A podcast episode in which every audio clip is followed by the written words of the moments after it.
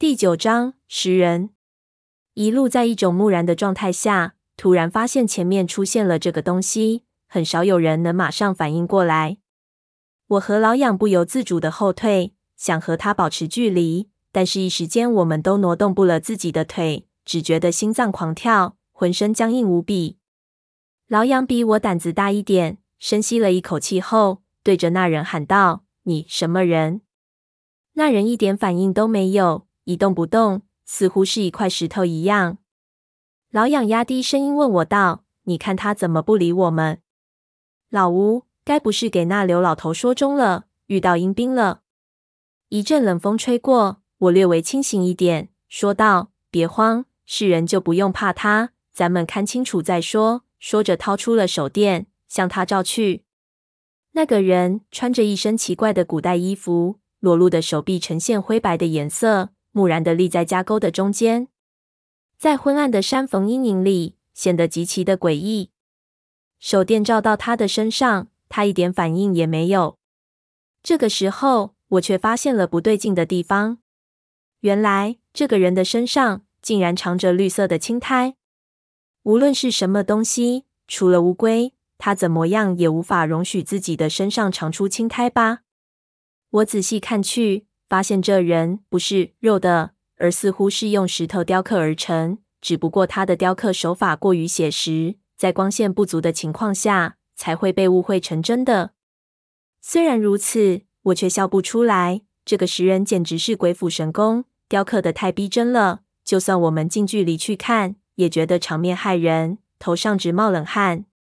我们心有余悸地走过去，发现这石人的下半身被压在碎石头堆里。大概是随着上面的石头坍塌一起掉下来的，脑袋部分已经没了，只剩下一个脖子。我抬头看去，果然看到峭壁的上方有一个地方岩石松散，只不过整个山势倾斜，形成了一个死角，我看不到实际的情况。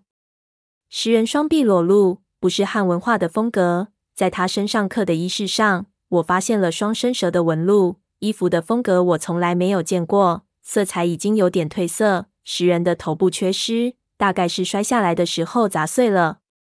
看到这些，我已经肯定这东西应该是一个陪葬的石人俑。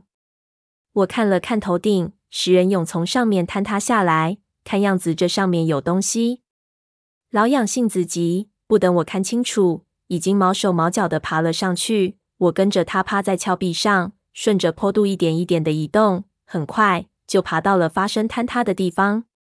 上面似乎是一个依山壁开凿的浅坑，不少相似的石头人俑拜访在洞里。奇怪的是，这几个石头人的脑袋都不见了，脖子上放着人的骷髅，结合处用泥合了起来。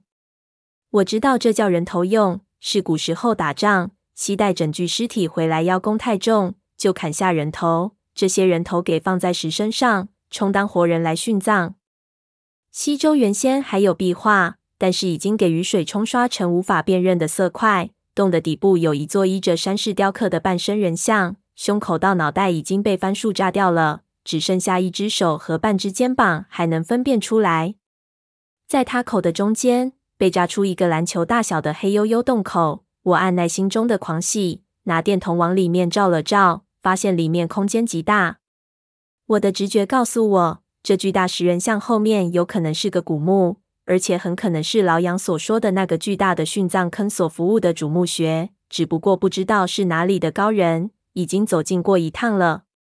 一般来说，能想到把墓修在这种地方的墓主的身份肯定显赫，但是能把这种地方的豆豆倒掉的，更是高手中的高手。普通的盗墓贼，就算他在这家子沟里来回走上几百趟，也绝对想不到头顶上另有乾坤。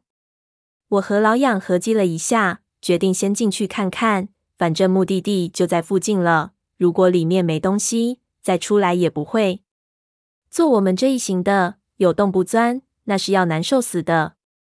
他比较瘦，打头钻进洞里。这洞在里面的位置偏高，他脚踩不到底，只好贴在壁上。我把手电递给他，他接过一照，说道：“我操，里面有积水。”我探头进去。看到里面是一个很大的拱顶的石室，是开凿出来的，顶上有一些壁画的痕迹，积水水位很高，几乎到了拱顶的边缘处。透过水面可以看到，浸在水里的四边的石墙上都凿着浅坑，里面全是长满青苔的无头石蛹。这些积水，不知道是下雨的时候，雨水从这个洞口流进来积起来的，还是另有原因。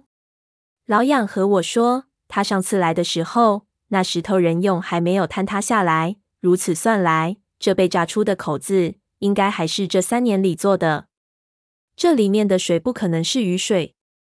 我让他小心为妙。老仰仗着自己水性好，一松手就跳了下去，一下子水就没到了他的胸口。他吓了一跳，差点滑倒。我看着泽舌头，这水深得过头了，问他：“你踩踩水底怎么样？下面是泥还是石头？”老痒说道：“踩不到水底。”他娘的，这水真他妈的凉！我将两个背包里的防水布都拿出来。把背包包起来，一个人给他，另一个自己背上，然后小心地滑进水里。马上，一股凉气就从我的脚底板冒了上来，把我冷得打了个哆嗦。脚下空空如也，果然很深。我心里道：因为事先我没有想到会在水里作业，没准备什么应对的装备，我们只有打着手电向里面游去。才游了几下，就看到一个石门开在最里面的石头壁上。石门因为水位的关系，显得很矮。矮门里是一条大概两辆解放汽车宽的石道，一片漆黑。我们手电扫过的地方都是青灰色石壁，有粗略修凿过的迹象。有几段地方上面的也有壁画，但是这里的壁画已经是腐蚀的，根本看不出来了。一直往里面游了十几米，突然石道就一拐弯，呈九十度的直角。我用手电照了照，发现里面深得吓人。不由停下脚步，不敢贸然进去。事实上，现在的情况，再往里面走就不太明智了。这水深成这个样子，又看不到水里的情景，实在有点让人发慌。要是等一下水里冒出个什么东西来，就算是块木头，也能把我吓个半死。老痒看了看四周的石壁，问我：“你有没有发现，这个墓虽然挺大，但是修得很粗糙？人看这些石头碴子。”一块比一块难看，根本没修过。说这墓老板会不会也不太有钱，开了山就没钱装修了？我说道：“这可能只是整个林区最外沿的地方。你看这里摆了这么多未完工的石俑，可能是陵墓工匠采石雕刻的地方。再往里去看看，应该会更清楚。”我们继续往前，又游了几分钟，在通过那个转弯口的时候，听到前面黑暗里。传来了几声沉闷的水声，似乎有个什么东西正在水里前行。我抓住老痒的手，将他手里的手电强行转向水声传来的方向。马上，我就看见，同时水面上出现了一道三角的水痕，瞬间沉入水中。我还没反应过来那是什么，老杨已经一把拍开我的手，转头大叫了一声：“跑！”